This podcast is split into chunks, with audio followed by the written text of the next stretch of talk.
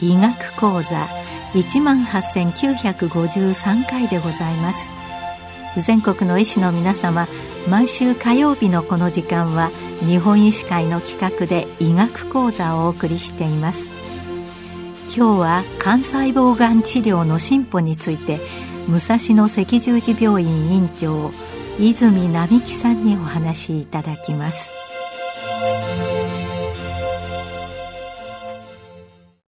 肝細胞がんはいろいろながんの中で我が国では5番目に死亡者数が多いがんです。肝細胞がんは他のがんと大きく異なる点が2点あります。まず1点目は、もともと肝臓が悪い人にがができるという点です。綺麗な肝臓に肝細胞がができることはほとんどありません。もともとの肝障害の原因は、以前は B 型肝炎や C 型肝炎ウイルス感染が多かったのですが、最近 C 型肝炎ウイルスは内服薬でほとんどの患者さんが治るようになり、肝細胞がんになる方が減少しています。最近増加しているのが脂肪肝が進んで、ナッシュという脂肪肝炎や肝硬変から肝臓がんができる方が増加しているということです。そこで、肝細胞がんを治療する場合には、がんの治療だけでなく、背景にある肝臓障害がどのぐらい進行しているのかを合わせて考える必要があります。2点目は、肝臓の中に肝細胞がんが再発することが多いのが特徴です。切除などで根治できた場合でも、1年間で平均20%の患者さんに肝臓の中に肝細胞がんの再発が見られます。そこで肝細胞がんに対して治療を行う場合には、あらかじめ再発が起こることを考えて治療法を決める必要があります。肝細胞がんの治療法は、日本肝臓学会ガイドラインで方針が決められています。がんの大きさや数、がんが血管に広がっているか、肝臓以外の臓器に転移があるかどうかによって治療方針が決まってきますが、最初に考慮しなければならないのは、肝硬変がどのぐらい進行しているのかです。肝硬変の進行の程度によって治療方針が変わってきます。癌の個数が3個以下の早期であれば、切除手術または局所麻酔を行って超音波で見ながら針を刺して、熱で癌細胞を殺してしまうラジオ波焼灼療法で治療します。癌の個数が4個以上の場合には、癌を養う動脈を詰める肝動脈側栓術を行います。最近著しく進歩しているのが薬物治療です。特に2020年に使用できるようになった免疫チェックポイント阻害剤であるアテドリツマブと血管新生を促進する物質である VEGF に対する抗体薬であるペバシスマブを一緒に点滴を行うと、非常に治療効果が高いことが分かりました。これまで第一選択治療薬であったソラフェニビュンによる走行率は11.9%であったのに対して、アトロジツマブ、ベバシスマブの併用療法による走行率は27.3%であることが国際共同試験で示されました。走行率というのは肝がんの大きさが小さくなることを評価したものです。生命予後について解析され、ソラヘニムに比較して明らかに改善されているということが示されました。また、アテロリツマブ単独とベバシズマブを併用するという国際共同試験が行われて、併用した方の走行率が高いということが示されました。この治療は3週間ごとに点滴で治療を行うというものです。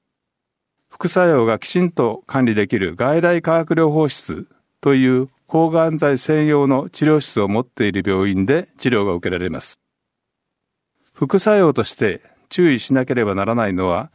高血圧、むくみ、間質性肺炎、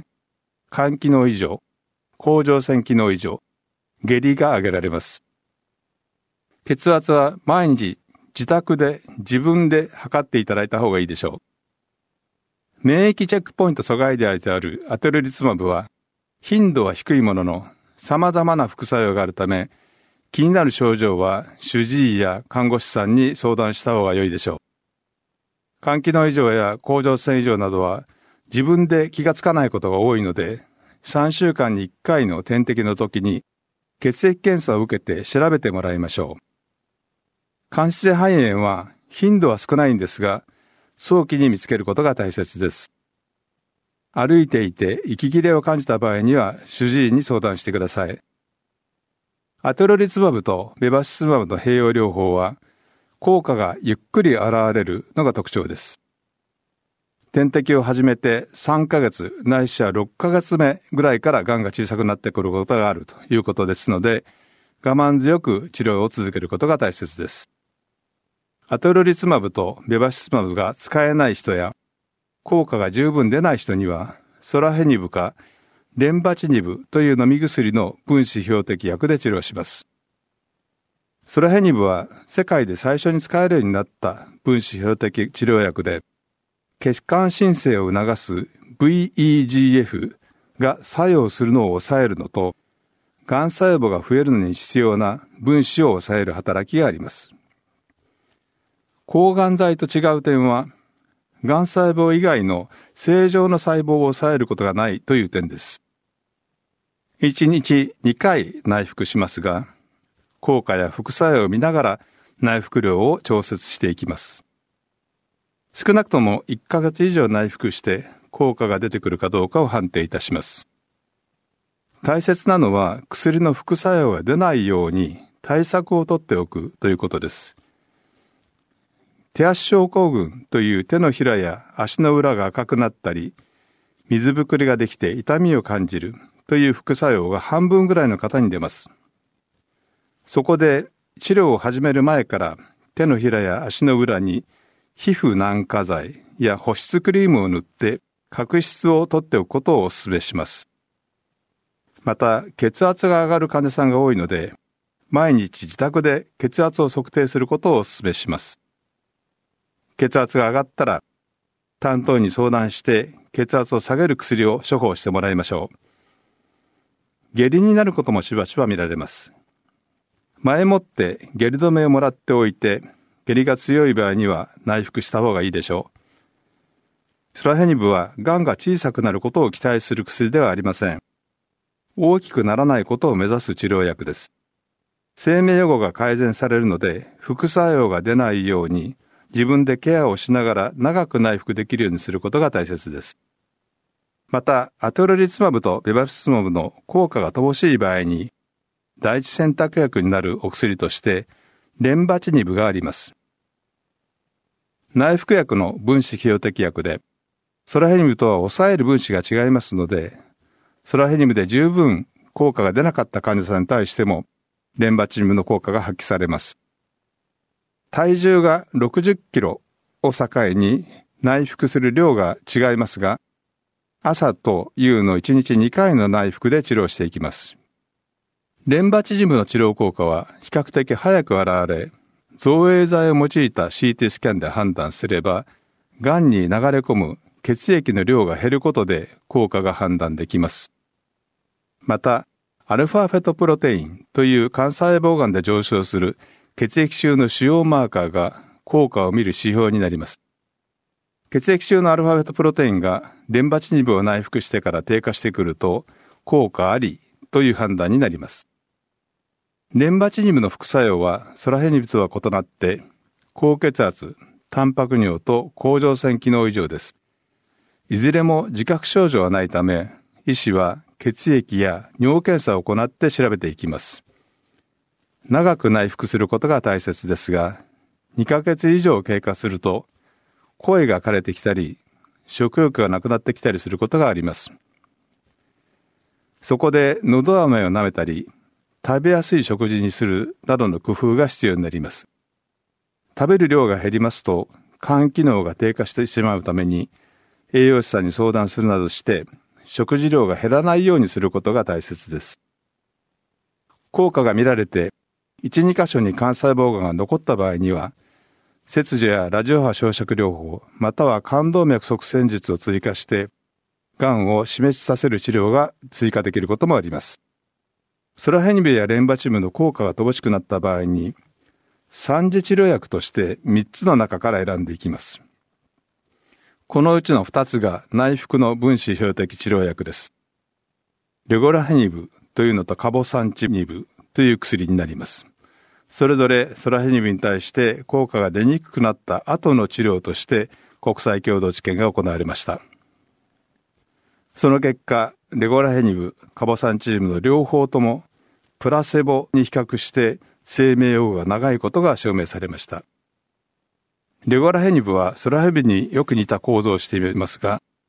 癌細胞が増殖するときに必要な分子を抑える範囲が広いことが証明されています。そこで、ソラヘニブで十分効果が出なかった患者さんにも効果があるということが証明されています。国際共同試験ではソラヘニブがきちっと内服できた患者さんで、肝機能は良いけれども、癌が大きくなってしまった患者さんに対して、生命予後を延長させる効果があることが証明されました。副作用として、高血圧、下痢、だるさなどが見られます。肝機能が悪くなる場合があるので、定期的に血液検査を行っていきます。ソラヘニブと同じように手足症候群が見られる人が半数以上です。そこで内服開始前から皮膚軟化剤や保湿クリームなどを手のひらや足の裏に塗って予防することが大切です。また柔らかい靴を履いて手足症候群が出にくくすることを心がけましょう。しかし手足症候群の副作用が出た方の方がレゴラヘニムの効果が出やすいということが認められています。そこできちんと予防することが大切ですので、看護師さんとよく相談しながら治療を受けてください。治療効果は薬をできるだけ決められた量を飲んだ患者さんの方が効果が出ています。食欲が低下した時などに食べやすいものを栄養士さんと相談しながら食べるようにすることが効果を高めるために大切です。カボサンチニブはソラニブで十分治療効果が出なくなった患者さんに対して国際共同試験が行われて二次治療としてプラセボに比較して生命予後が延長するという効果が証明されました。また、ソラヘニブが副作用などで十分飲めなかった方に対しても効果が見られました。特にソラヘニブが十分効果が出なかった患者さんに対して、カボサンチジブを内服してから、癌が大きくなり始めるまでの期間が長くなったということが証明されています。カボサンチジムは癌細胞だけでなく、癌に入り込む血管を増殖させる血管内皮増殖因子を抑える作用があります。他の薬と異なる分子を抑えるという効果が認められています。抑える分子が違うため、他の薬に対して十分効果が見られなかった場合でも、効果が発揮されるというのが特徴です。また、主要マーカーであるアルファベタプロテインが高い人でも低い人でも同じように効果が認められました。副作用として高血圧、下痢、食欲低下などが見られています。頻度は低いものの手足症候群が見られていますので、皮膚軟化剤や保湿クリームを塗って予防しておくことが大切です。日本人でソラヘニブ以外の薬で一時治療を行われた患者さんに開発試験が行われ、有効性と安全性が示されていますので、ソラヘニブ以外の薬が十分効果が出ない場合に対しても使うことができます。三つ目、もう一剤ご紹介します。ソラヘニブが十分効果が見られなくなった患者さんで、肝機能が良くて、主要マーカーであるアルファベットプロテインが400以上の患者さんに対して、ラムシルマブという点滴の薬に効果があることが国際共同試験で示されています。血管を作ることを促す VEGF という物質が細胞に結合するときに R2 というレセプターがありますが、ラムシルマブは VEGF のレセプターである R2 に対する抗体の薬です。このお薬を点滴すると、レセプターにくっついて血管を作る作用をブロックいたします。ラムチルマブは3週間に1回点滴するお薬です。手足症候群や肝機能が低下するという副作用がないことや、薬の量を調節しなければならない場合が少ないのが特徴です。しかし、高血圧やむくみ、腹水などの副作用があるため、血圧は自宅で毎日測定していただいた方がいいでしょう。また、むくみや腹水が出た場合には、利尿薬を飲んで尿量を増やす対策が必要になります。癌が小さくなることは少ないのですが、大きくならないという効果が見られる場合が多く、この場合には長く続けることができます。点滴を2週間に1回行っていけば、癌が大きくなるのを防げます。本日は幹細胞がんに対する薬物療法について詳しくお話をさせていただきました。現在、幹細胞がんに対して6つの薬剤が使えます。どの薬剤を使えばよいかの指標は他の癌と違って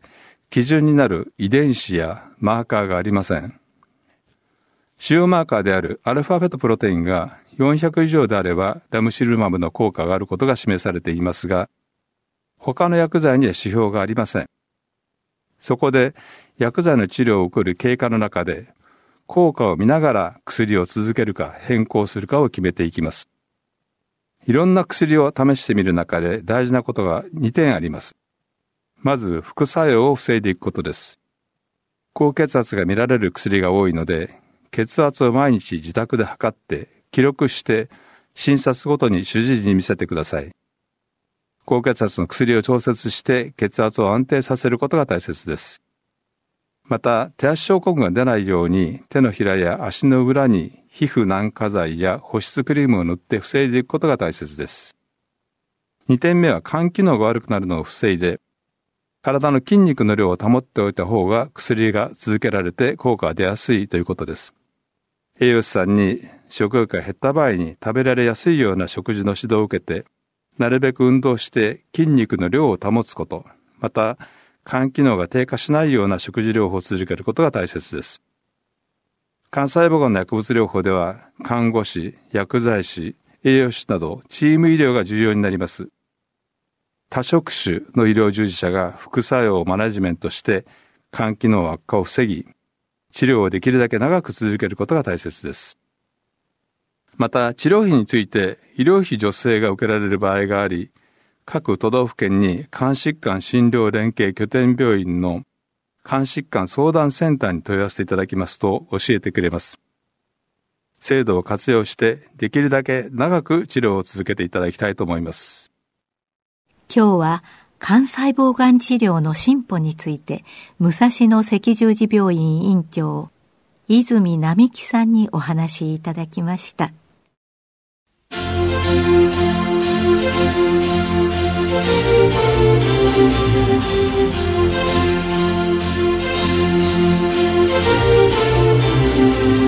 それではこれで日本医師会の企画でお送りいたしました医学講座を終わります。